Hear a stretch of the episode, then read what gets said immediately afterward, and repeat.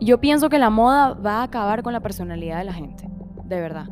Y también siento que la moda hace que la gente se deje llevar demasiado por pertenecer a un grupo en el que en realidad no es uno y dos, no es su necesidad principal. ¿A qué quiero ir con esto? El otro día llegó una muchacha de 19 años al consultorio diciendo que quería hacerse unas carillas, pero la remitieron conmigo porque tenía las encías bastante inflamadas. Las encías no siempre están inflamadas porque tiene algún problema de higiene, de cálculo, que no usa hilo dental. Esto no siempre es así. Esta vez sucedió porque tenía una condición llamada EPA, EPA, que es erupción pasiva alterada. Alejandra, ¿qué es esto? Por favor, me estás hablando en chino.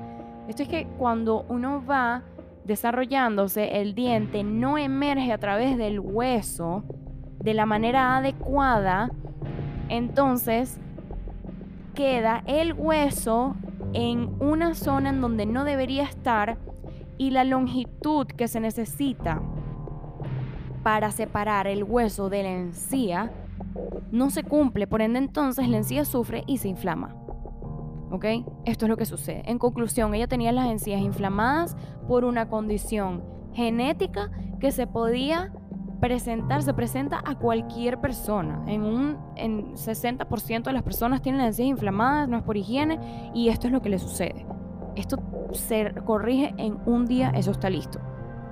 Yo le cuento esto a ella, le explico absolutamente todo porque yo necesito que ella entienda qué es lo que se le va a realizar.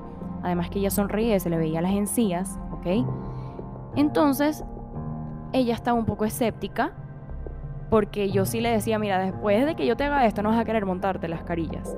Y ella estaba como que, no, que yo quiero, yo quiero, yo quiero. Además, una niña de 19 años. Entonces, eh, a esa edad uno siempre piensa que tiene el control de absolutamente todo y uno sabe qué es lo que quiere.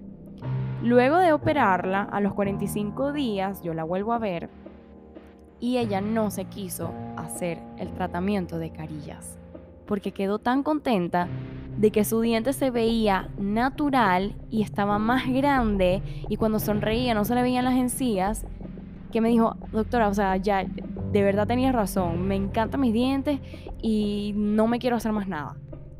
Entonces, ¿a qué quiero ir con esto? Muchas veces hay una persona que necesita, no necesita hacerse una bichectomía, que es como una mini liposucción que le hacen a la gente los cachetes, que es una flacucha. Entonces lo vio en Instagram y sí, me lo quiero hacer y no lo necesita. Entonces se ve como un esqueleto.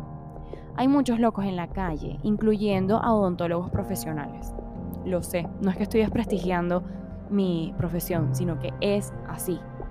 Hay gente que, bueno, por la plata baila el mono. Tome, doctor, aquí están 300 dólares. Y tú sabes que el paciente no lo necesita, pero igualito lo hacen. No me mientan, porque hay mucha gente que es así. Hay mucha gente que no sabe lo que está haciendo. Igualito, ay, sí, dame la plata que yo te lo hago. No, señores, un video de YouTube no va a hacer que tú sepas eso, porque hay una curva de aprendizaje muy, muy importante para hacerte especialista.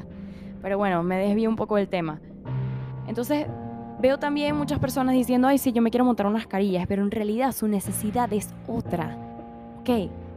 Entonces, quiero que les quede muy claro esto. En conclusión, quiero que sepan, antes de hacerse cualquier tratamiento estético, saber cuál es su condición actual, su enfermedad actual, qué es lo que quieren y en realidad qué es lo que necesitan. Recuerden que los tratamientos ontológicos son como escribir en una hoja en blanco a bolígrafo. Si te equivocas, así le pongas Tipex, igualito se va a ver el error. Gracias por escucharme. Nos vemos en otro episodio de Conoce tus encías.